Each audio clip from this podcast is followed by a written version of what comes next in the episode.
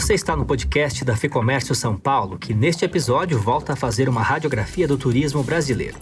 Já são mais de 100 dias desde o início da pandemia aqui no Brasil, com impactos muito fortes nas empresas que dependem da atividade turística.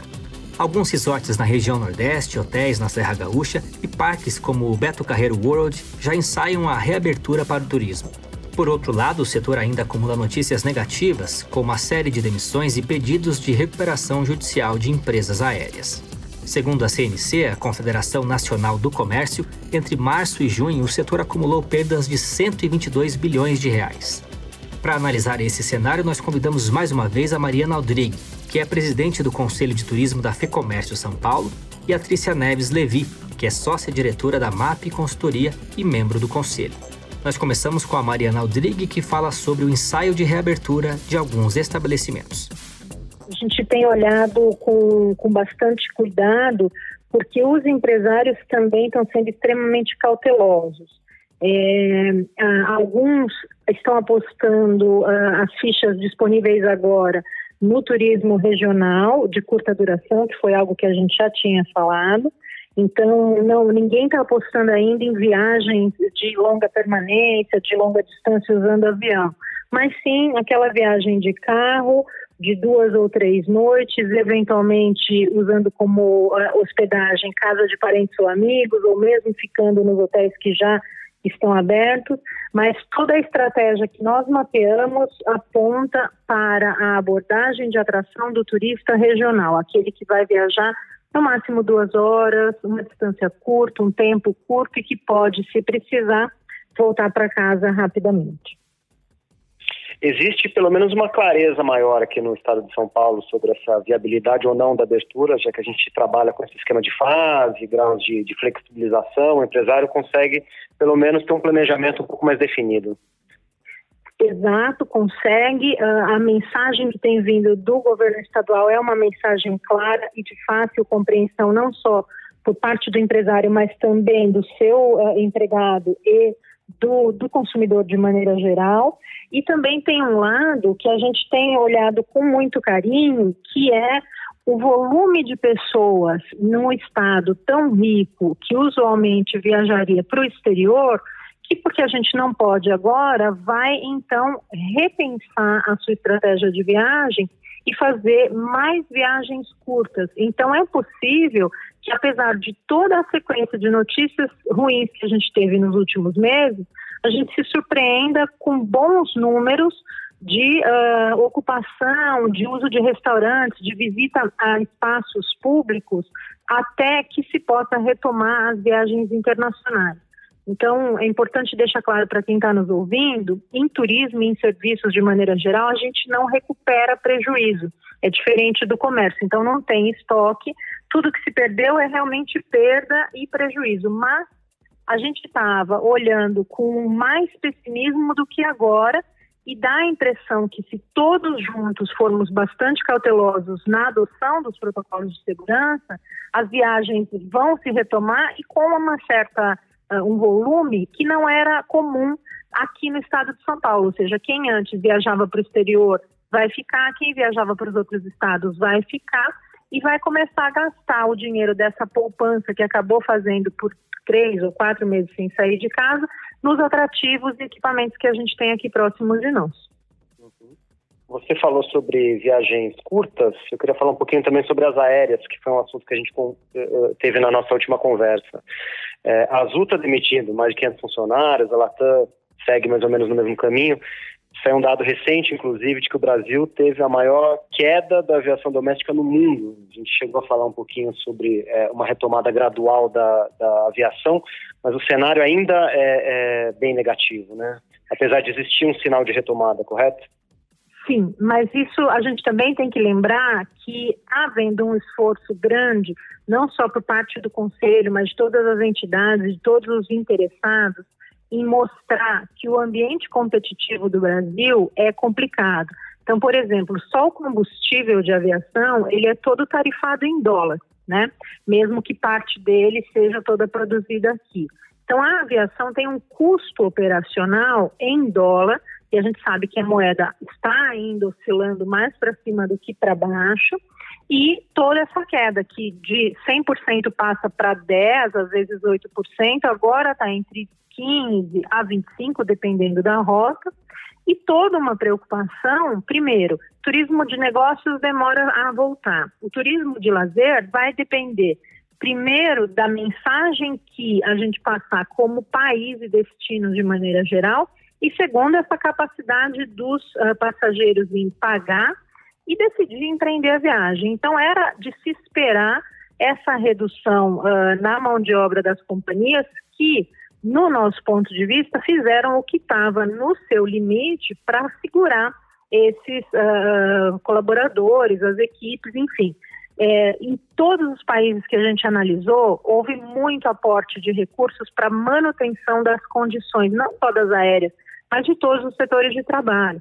E a gente está vendo que aqui o Brasil ainda tem uh, algumas tarefas para serem cumpridas. Então, nós queremos acreditar que o governo vai se sensibilizar e vai oferecer algum outro tipo de apoio, não só às aéreas, mas às empresas de maneira geral, para que possam renegociar esses contratos, para que se possa ter condição de, é, de preservar os empregos que a gente está perdendo agora.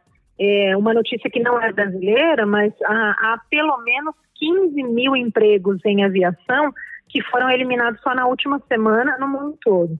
Então, parece pouco, né? Mas não é, porque é muita gente que não vai mais poder sustentar suas famílias. Falando agora sobre política pública, a gente viu uma edição de algumas medidas provisórias né, que impactam o setor. Eu acho que a mais é, é, é clara delas é a 963, que libera 5 é, bi de crédito para o Fungetur. Como que você tem visto esse conjunto de ações, Mariana? a, gente olha sempre com muito com muita cautela, novamente, né? É, de nossa parte, a impressão que dá é que se houvesse mais uh, presença ou mais relevância do turismo nas discussões políticas, mesmo antes da pandemia, não seria tão complicado fazer os argumentos pró-turismo agora. Então, uma das dificuldades que, que se teve claríssima foi uh, tentar mostrar que colocar dinheiro no setor, ajudar as empresas do setor, especialmente no setor que tem muita informalidade também, ou seja, para cada empresa formal a gente pode imaginar pelo menos mais três uh, empregados ou ocupados informalmente. É, essa relevância se perde se a gente for comparar com a indústria, com o comércio de maneira geral ou com outros setores mais organizados. Ainda assim, as entidades, uh, e a FEComércio se uniu a elas, né, uh, pleiteando maior compreensão da dinâmica do setor. A gente falou muito da questão de como não é possível simplesmente parar e reembolsar, mas esperar isso ao longo do tempo para não ter uma quebradeira total.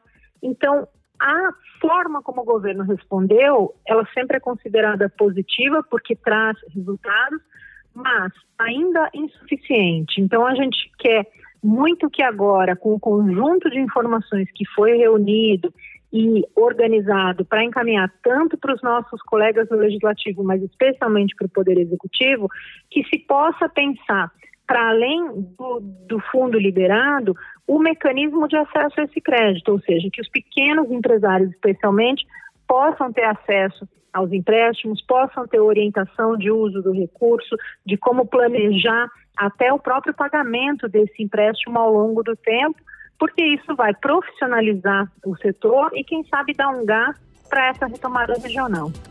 Essa foi a Mariana Aldrigue, presidente do Conselho de Turismo da FEComércio São Paulo. Eu lembro aqui que a FEComércio e a Panrotas assinam todos os meses um boletim que destaca as tendências desse setor. A MAP Consultoria também trabalha na análise de dados do turismo. Eles conduziram recentemente uma série de pesquisas chamada Pulso Turismo e Covid-19. Por isso, nós convidamos a Trícia Neves Levi, sócia-diretora da MAP, para nos passar o panorama do setor de acordo com os dados que eles analisaram. Vamos ouvir. Trícia, obrigado pela entrevista. A MAP tem analisado os impactos da pandemia no setor de turismo e, e as intenções para a retomada também. Qual é a radiografia do setor nesse momento? Dá para dizer que o pior já passou ou a insegurança ainda está crescendo? A MAP tem contato com, com muitos players do mercado e a gente conduz diversas pesquisas e a gente observou que a gente teve uma alavanche inicial com os hotéis sendo fechados, as demissões em massa, né? Mas hoje há um processo já de reabertura desses destinos, tanto dos equipamentos hoteleiros, as rotas de voo começam a retomar lentamente, é, e muitas pessoas dos times dessas empresas vivendo situações de, de suspensão temporária, de redução de jornada, mas também já voltando a operar. É, a ocupação dos destinos de lazer que reabriram são melhores que a dos destinos corporativos. A gente vê a Serra Gaúcha, por exemplo, com os finais de semana bastante movimentados. Né? E, e os destinos corporativos estão reabrindo, mas ainda amargam ocupações muito baixas. É, Nesse contexto, apesar de tudo que a gente viveu até aqui ter sido bastante duro, eu acredito que o segmento de viagens corporativas, principalmente, deve retomar ainda com os hotéis com ocupação muito baixa e essa jornada é, tende a ser amarga pela frente, né? A gente nos hotéis corporativos vai retomar de forma lenta. Já os destinos de lazer têm uma sede dos viajantes em fugir da quarentena, e isso tem nos demonstrado ocupações um pouco mais animadoras. É, é certo que o turismo para voltar vai voltar com outro tamanho, encolhido, menor do que a gente conhecia pré-pandemia, é, mas no turismo de lazer a gente, a gente começa a retomada ainda agora. E o perfil desse novo viajante, o que, que ele passa a levar em consideração agora nas, nas decisões? É, a segurança, né, a confiança é um atributo bem importante nesse momento. Os clientes eles querem saber como vai ser essa experiência, quais são os procedimentos, os protocolos que foram incorporados para aumentar a segurança, mas esse cliente continua tendo outras expectativas com relação à viagem, né? Ele não está indo viajar porque ele pode ir para um lugar super limpo. Então, higiene e segurança passa a ser o novo mínimo esperado. Mas isso não é um diferencial, não faz sentido você colocar grife nesse assunto. Ele, ele precisa ser bem feito. É importante lembrar agora do produto, da experiência que está sendo oferecida, da proposta de valor daquele equipamento, seja uma atração, um meio de transporte, um meio de hospedagem, é, a gente acredita que esse cliente, tendo segurança para viajar, ele inicia a retomada por lugares regionais, a gente até chamou isso de turismo afetivo, né, que são os lugares já conhecidos pelo viajante, que ele se sente seguro em ir. É, e esse pode ser um grande momento para o turismo de lazer nacional e para o brasileiro conhecer o Brasil. Né? Então, aquele brasileiro que não está podendo viajar para o exterior precisa considerar suas alternativas internas atualmente é, e está fazendo isso, coisa que talvez ele não fizesse antes. Olhando para o lado das empresas, é, eu vi no relatório de vocês que a, elas apostam numa retomada um pouco tardia ainda, né? mais no ano de 2021, correto? É, para retomar, sim, para recuperar mais tempo ainda, né? Então, a gente entende que a recuperação vai acontecer é, num tempo maior do que um ano. O turismo de lazer já está voltando e as viagens corporativas a gente acredita que comecem a voltar a partir de 2021. E não é só por uma questão de segurança e risco da doença, é, que as empresas também estão preocupadas em colocar os seus colaboradores a viajar num momento como esse, mas também por uma questão de orçamento a grande maioria das empresas teve impacto nas suas receitas e precisou cortar suas despesas de viagens para 2020. Né? E, e, além disso, a gente não sabe quais serão os impactos desse tempo todo que nós estamos fazendo reuniões virtuais. Será que a gente vai continuar fazendo viagens para realizar uma única reunião, por exemplo? Né? Então, é, há uma expectativa de retomada, sim, mas também há uma expectativa de transformação nesse comportamento é, que talvez mude a nossa relação com as viagens corporativas. Próprios eventos também, né, já estão começando a se adaptar a esse, a esse participante remoto, né? É, e é claro, falando de eventos especificamente, é claro que a gente perde ao não ter as pessoas próximas, juntas, porque tem um conhecimento que é gerado entre o momento que termina uma palestra e a hora que você está indo almoçar, a hora que você volta para a próxima palestra, né? Mas com certeza os eventos virtuais também trazem benefícios. Então, a partir do momento que eu não preciso deslocar um palestrante, atravessar o oceano para vir fazer uma conversa de uma hora e meia num evento no Brasil, eu começo a acessar vozes que antes eram mais difíceis de acessar. A gente está vendo previsões de eventos para os próximos meses acontecendo online, com vozes internacionais e que normalmente a gente não, não conseguiria colocar todas aquelas pessoas num único evento, em determinada data. Então, isso também é, expande fronteiras mas com certeza a gente tem um, um, uma perda da relação, do contato, da aprendizagem que acontece entre os participantes, que, que faz sentido que a gente volte a ter eventos presenciais, mas com certeza a gente ganhou um novo modelo e que é super bom também. Vocês questionaram as empresas sobre o principal foco delas nesse momento. Qual foi o resultado? Ah, não há dúvida que está todo mundo focado em sobreviver, né? E caixa é a prioridade. É, e aqui entram as medidas provisórias, as linhas de crédito e tudo que pode ser feito para dar fôlego aos empresários. A gente pode falar de produto, do foco no cliente e que eu tenho certeza que são aspectos prioritários.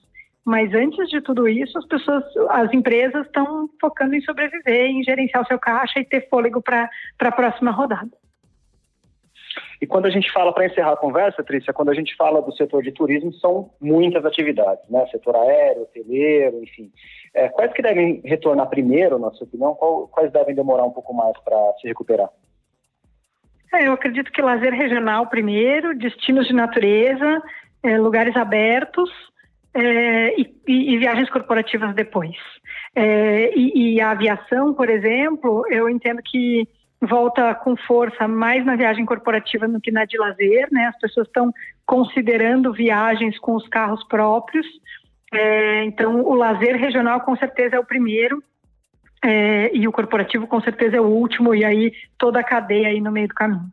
E o que, que a gente pode falar em relação às tendências para esse segmento? A gente vê a tecnologia é, ganhando espaço para melhorar a experiência e a comunicação com o cliente, né? Então, é, se antes a gente já sabia que precisava acelerar as questões tecnológicas e tirar a burocracia da relação entre o prestador de serviço e o cliente, agora isso ficou evidente, é, é uma necessidade do cliente. E essas coisas virão em razão da pandemia, mas vão melhorar a jornada desse hóspede ou desse turista. E com certeza elas vão permanecer quando tudo isso terminar.